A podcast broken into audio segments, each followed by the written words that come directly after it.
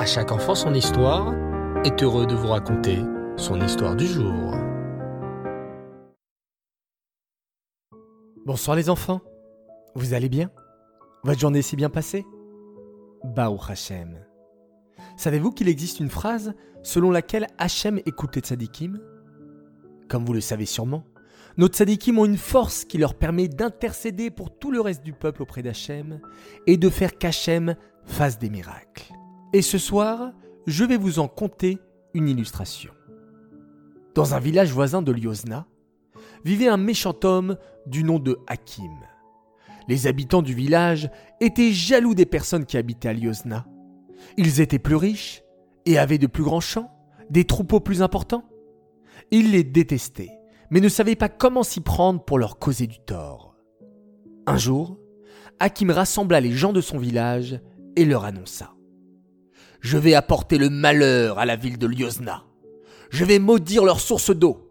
Celle-ci se transformera en un marécage sale. Ainsi, tous les habitants de cette ville de Liozna n'auront plus d'eau pour leurs troupeaux ou pour leurs autres besoins en eau. Et en effet, le lendemain, quand tous les bergers amenèrent leurs troupeaux à la source pour abreuver les animaux, quelle ne fut pas leur surprise de voir cette eau d'habitude translucide devenue boueuse et noire. Impossible de donner cela à boire aux animaux, ou d'utiliser une eau si sale pour se laver. Il n'y avait pas le choix. Il fallait attendre. Peut-être qu'en coulant, la source finirait par s'assainir. À ce moment-là, on prendrait de l'eau et on pourrait abreuver les troupeaux. Mais rien à faire.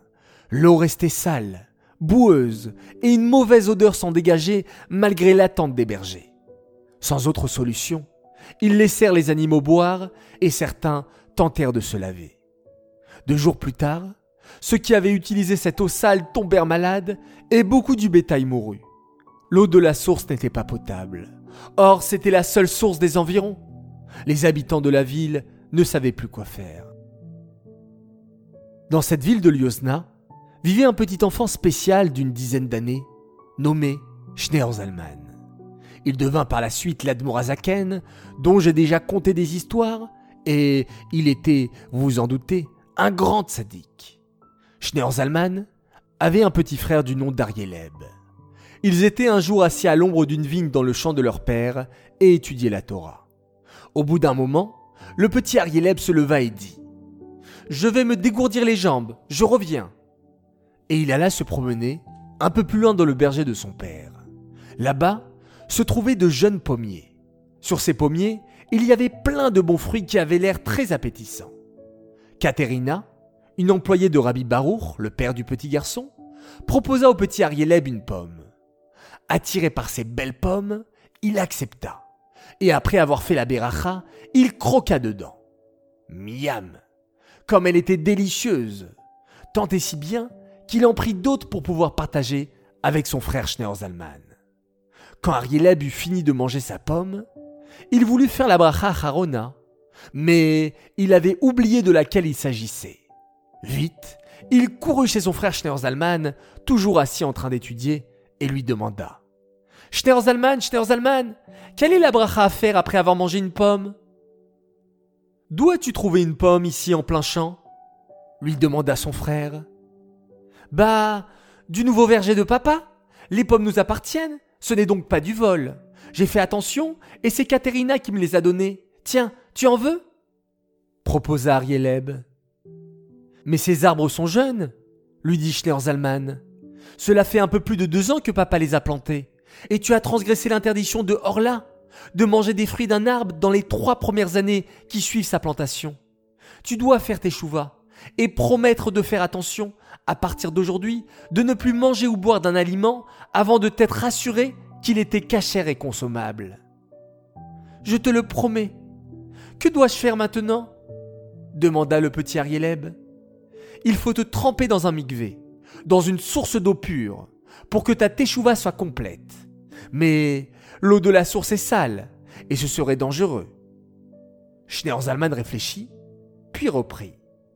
Viens, je sais où nous pourrons trouver une source propre d'eau pure. Suis-moi. Et les deux enfants se mirent à courir vers la montagne un peu plus loin. Après avoir escaladé un peu, tout à coup, le petit Zalman s'arrêta et dit à son frère Arieleb, je sens qu'ici, sous cette pierre blanche, si nous creusons bien, nous trouverons de l'eau, une source claire dans laquelle tu pourras te tremper. Et comme l'avait prédit le jeune sadique, après avoir creusé, les enfants trouvèrent une source. Ils se trempèrent et de retour au village annoncèrent la bonne nouvelle à tous les habitants de Liosna. Tout le monde se précipita vers la montagne pour voir cette eau miraculeusement trouvée par Schneerzalman. Les personnes qui avaient utilisé l'eau de la source maudite se lavèrent dans cette nouvelle eau et furent miraculeusement guéries des maladies contractées. Et comme cette eau avait jailli de sous une pierre blanche, la source fut nommée par les habitants la source blanche. Voilà, encore une très belle histoire les enfants. On peut apprendre de là comment Hacham a utilisé un tzaddik pour sortir tout un village entier d'une situation très délicate. Cette histoire est tout particulièrement dédicacée pour le mérite de deux filles extraordinaires. Alors tout d'abord un grand Mazaltov à Sarah Kerbel qui fête ses 8 ans ce soir. Mazaltov de la part de tes trois sœurs et de ton frère. Continue toujours de progresser en Torah et Mitzvot. Je sais que tu te sacrifies toujours pour les autres. Tu es une véritable tzadékette. Mazaltov de la part de tes parents qui t'aiment énormément. Mazaltov aussi et joyeux anniversaire pour les 8 ans de Tselia Frida Brami de la part de ses sœurs Liora Chaya et Ariel Sarah, ainsi que de tes parents qui t'aiment très fort, que tu sois toujours dans le chemin de la Torah et des mitzvot. Voilà les enfants, je vous dis à tous à demain soir pour une nouvelle superbe histoire. En attendant, on termine cette merveilleuse journée en faisant un extraordinaire Shema Israël, Hashem Elokeinu, Hashem Echad.